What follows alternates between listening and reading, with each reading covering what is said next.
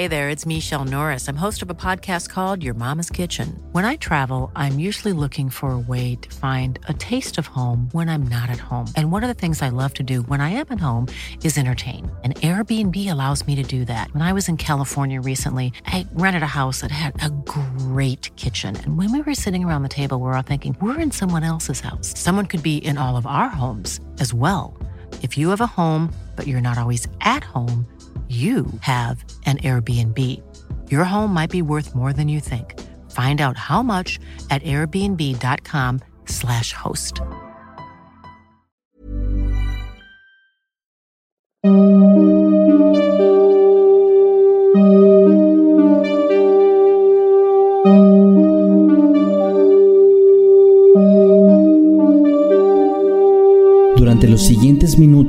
Escucharás historias que podrían quitarte el sueño.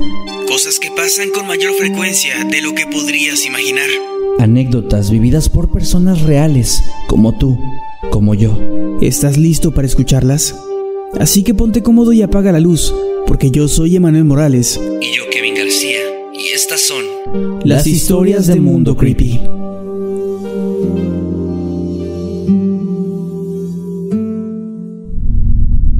Había sonreído al escuchar estas palabras. Si el cantinero intentaba asustarlo, no lo había conseguido, pues aquello solamente sonaba un intento bastante mediocre de crear una atmósfera inquietante. Sin embargo, los relatos eran su debilidad, alimentaban su mente y lo acompañaban en sus viajes, repitiéndose en su cabeza una y otra vez, manteniéndolo ocupado.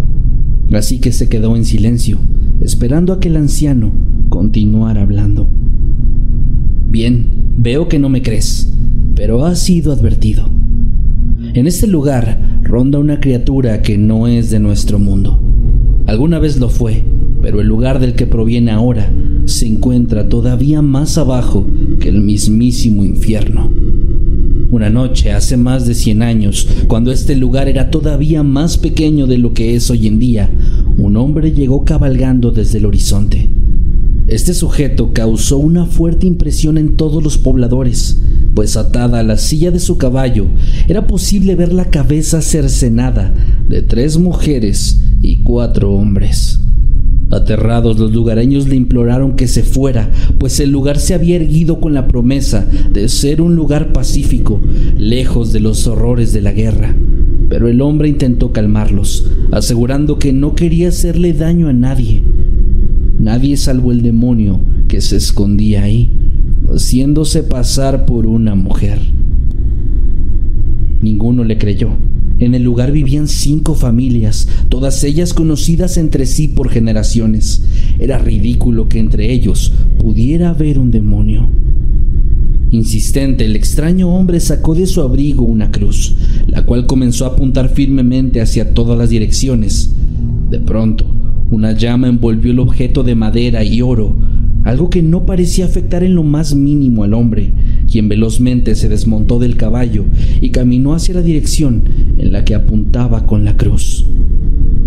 El viajero salió del viaje momentáneo hacia sus recuerdos al escuchar a su caballo relinchar, para después sacudirse con tal fuerza que se desprendió del amarre de su dueño y comenzó a galopar entre la oscuridad sin un rumbo aparente. Alrededor podía escuchar cada vez más cerca el sonido de alguien o algo arrastrándose velozmente de un lado a otro. Su mente rápidamente, en cuestión de un segundo o tal vez dos, repasó el final de la historia que había escuchado la noche anterior. La cruz guió al hombre hasta la última cabaña del pueblo. Ahí vivía una mujer, junto a su hija pequeña. A pesar de las réplicas de los hombres en el lugar, nadie se atrevía a acercarse al tipo, pues el miedo que sentían por él era más profundo que el valor. Con una fuerte patada, el hombre derribó la puerta encontrando dentro a la mujer, sosteniendo en sus brazos a su niña, que lloraba asustada y confundida. Sin reparo, el sujeto extrajo de la funda de su cinturón un cuchillo enorme, el cual roció con agua bendita y en tan solo un movimiento lo clavó en el pecho de la mujer, dejando caer a su niña al suelo. Al mismo tiempo, el hombre, como si estuviera celebrando, comenzó a silbar.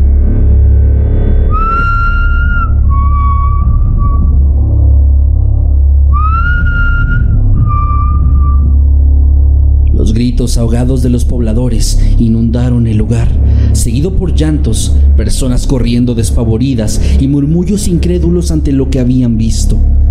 Pero en ese momento, el cuerpo de la mujer, que caía sin vida al suelo, comenzó a envolverse en llamas. La pequeña niña se levantó rápidamente y se lanzó hacia el hombre, que no tuvo tiempo de reaccionar antes de caer también al suelo y recibir una mordida en el cuello por parte de la pequeña, que le arrancó un pedazo de carne. La niña, o lo que sea que estuviera dentro de ella, comenzó a reírse maliciosamente mientras devoraba al sujeto con celeridad.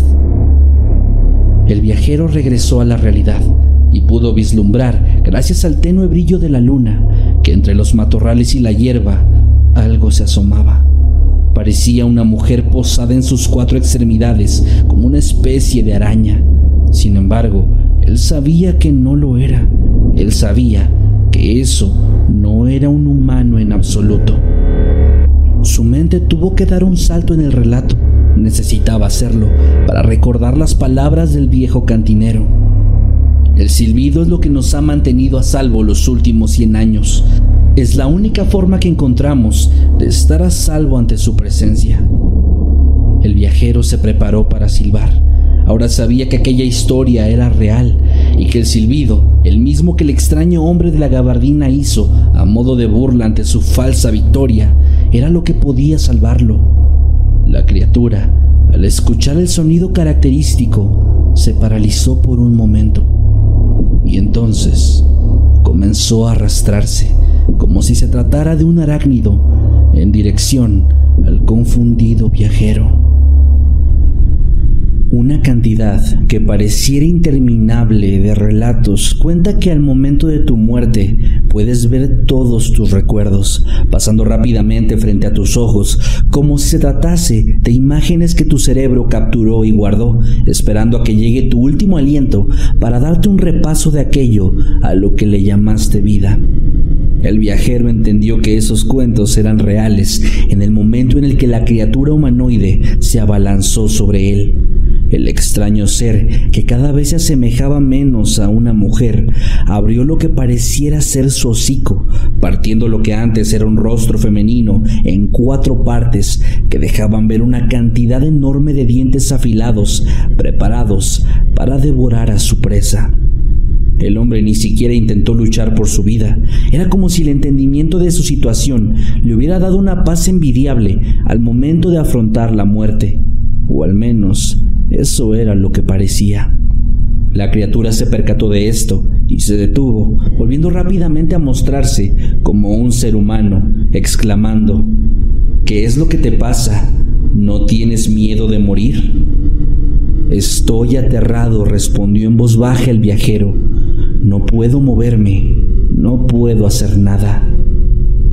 La entidad, mostrando un claro desagrado ante tal respuesta, se alejó y soltó las extremidades del hombre, que seguía inerte en el suelo, aunque ahora mostraba confusión.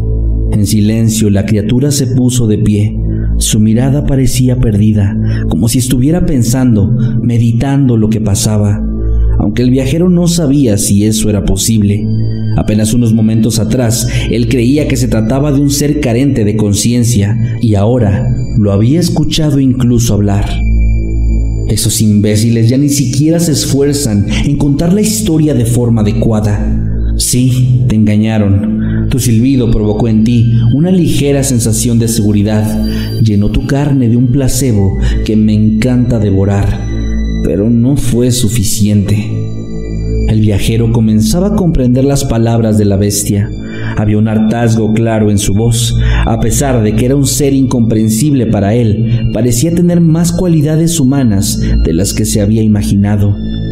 Titubeante, expresó lo primero que cruzó su mente. Entonces, ¿no me vas a matar?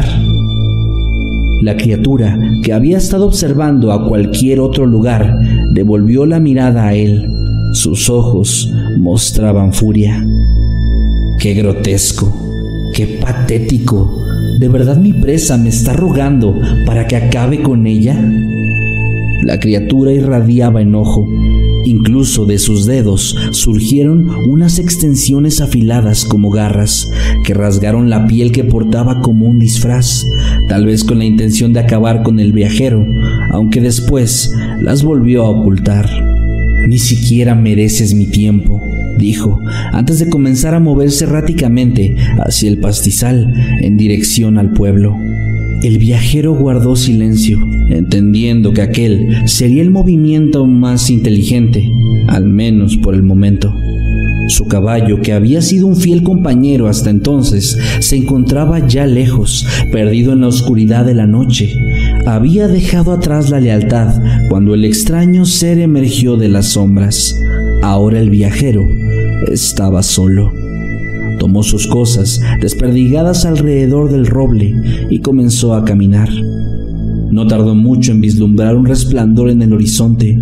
El astro rey estaba lejos de asomarse, así que no se trataba del amanecer. Esto era otra cosa. Unos minutos después, los lamentos adoloridos también se dejaron notar. El viajero estaba acercándose una vez más al pueblo, que ahora parecía formar parte del infierno mismo. Hombres, mujeres, niños y ancianos, todos intentaban escapar en vano de la imparcial huella de la muerte que había tomado forma física en el plano terrenal. Era la mujer o lo que sea que estuviera dentro de ella. A su paso dejaba cuerpos irreconocibles. Sin embargo, era claro que, a diferencia de lo que había hecho durante años, esto no era con la intención de alimentarse, simplemente quería arrancarles la vida de la manera más violenta posible. El viajero, que seguía avanzando con paso firme, se percató de que poco a poco una figura conocida se arrastraba lenta y torpemente hacia él. Era el cantinero, que se encontraba malherido y casi al borde de la muerte.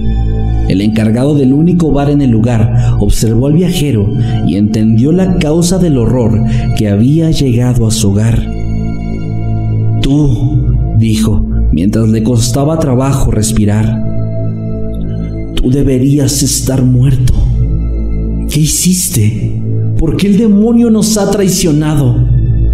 El viajero sostenía la mirada al moribundo sujeto, sin embargo, de su boca no surgió ni un solo sonido. Finalmente la fuerza vital se escapó del cuerpo del cantinero y el viajero continuó su camino. Al llegar al centro del pequeño pueblo, tomó el costal en el que guardaba sus pertenencias y lo dejó en el suelo. El monstruo, que no se había percatado de la presencia de la que había sido su presa, soltó el cuerpo de una anciana, a la cual estaba retirando los globos oculares lentamente, para entonces desplazarse como un insecto por el suelo de forma veloz hasta llegar a donde el viajero se encontraba parado. Sin embargo, antes de tener la oportunidad de atacarlo o de burlarse de él por haber vuelto a las fauces de su depredador, el demonio sintió que algo lo detuvo de golpe. En la mano derecha del viajero había una pequeña campana dorada, la cual se agitaba de un lado a otro gracias al viento, lo que provocaba un sonido particular, un silbido entre el aire y el metal. Del objeto también se desprendía un líquido transparente que se resbalaba hasta golpear el suelo. El viajero finalmente habló.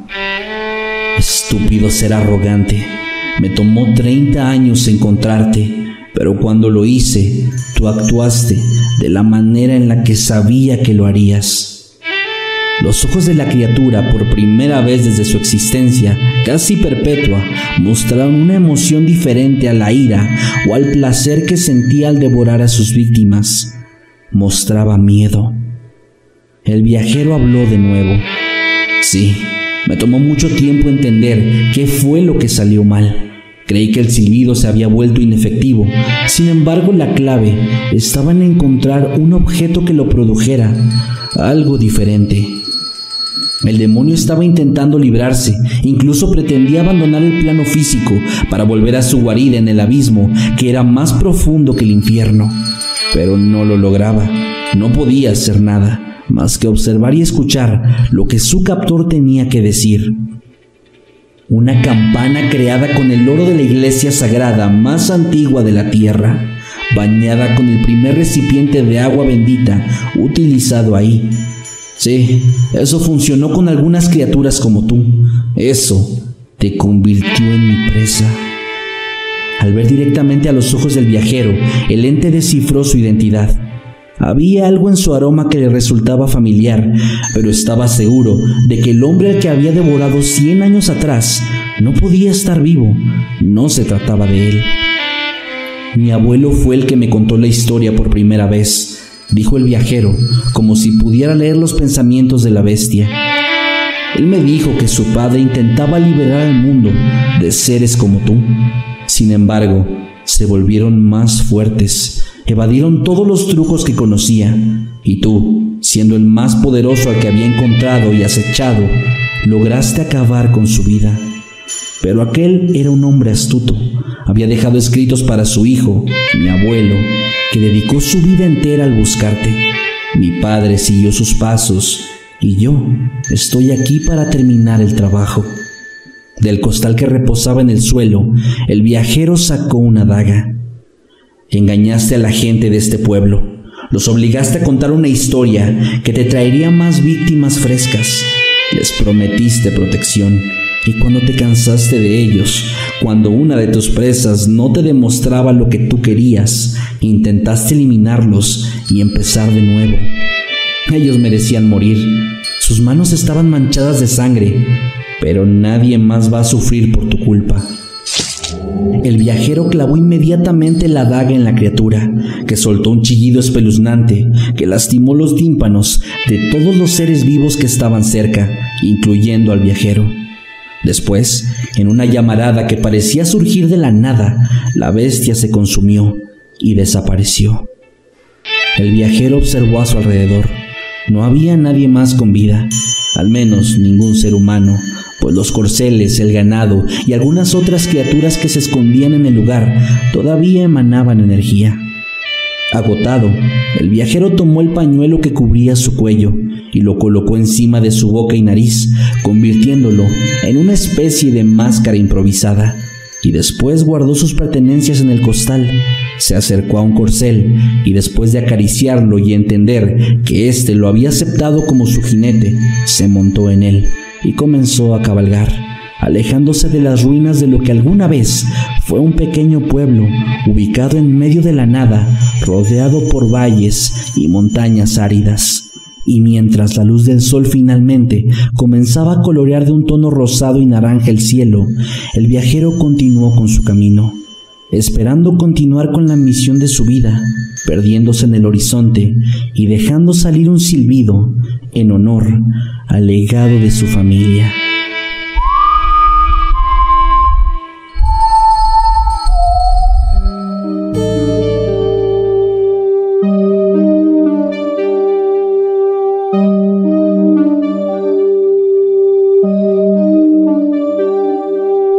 Hemos llegado al final de este episodio. Esperamos que haya sido de tu agrado. Recuerda que puedes escucharnos cada lunes y que puedes seguirnos a través de todas nuestras redes sociales como arroba emanuel-night y arroba Kevin Masketman. Buenas noches y dulces sueños.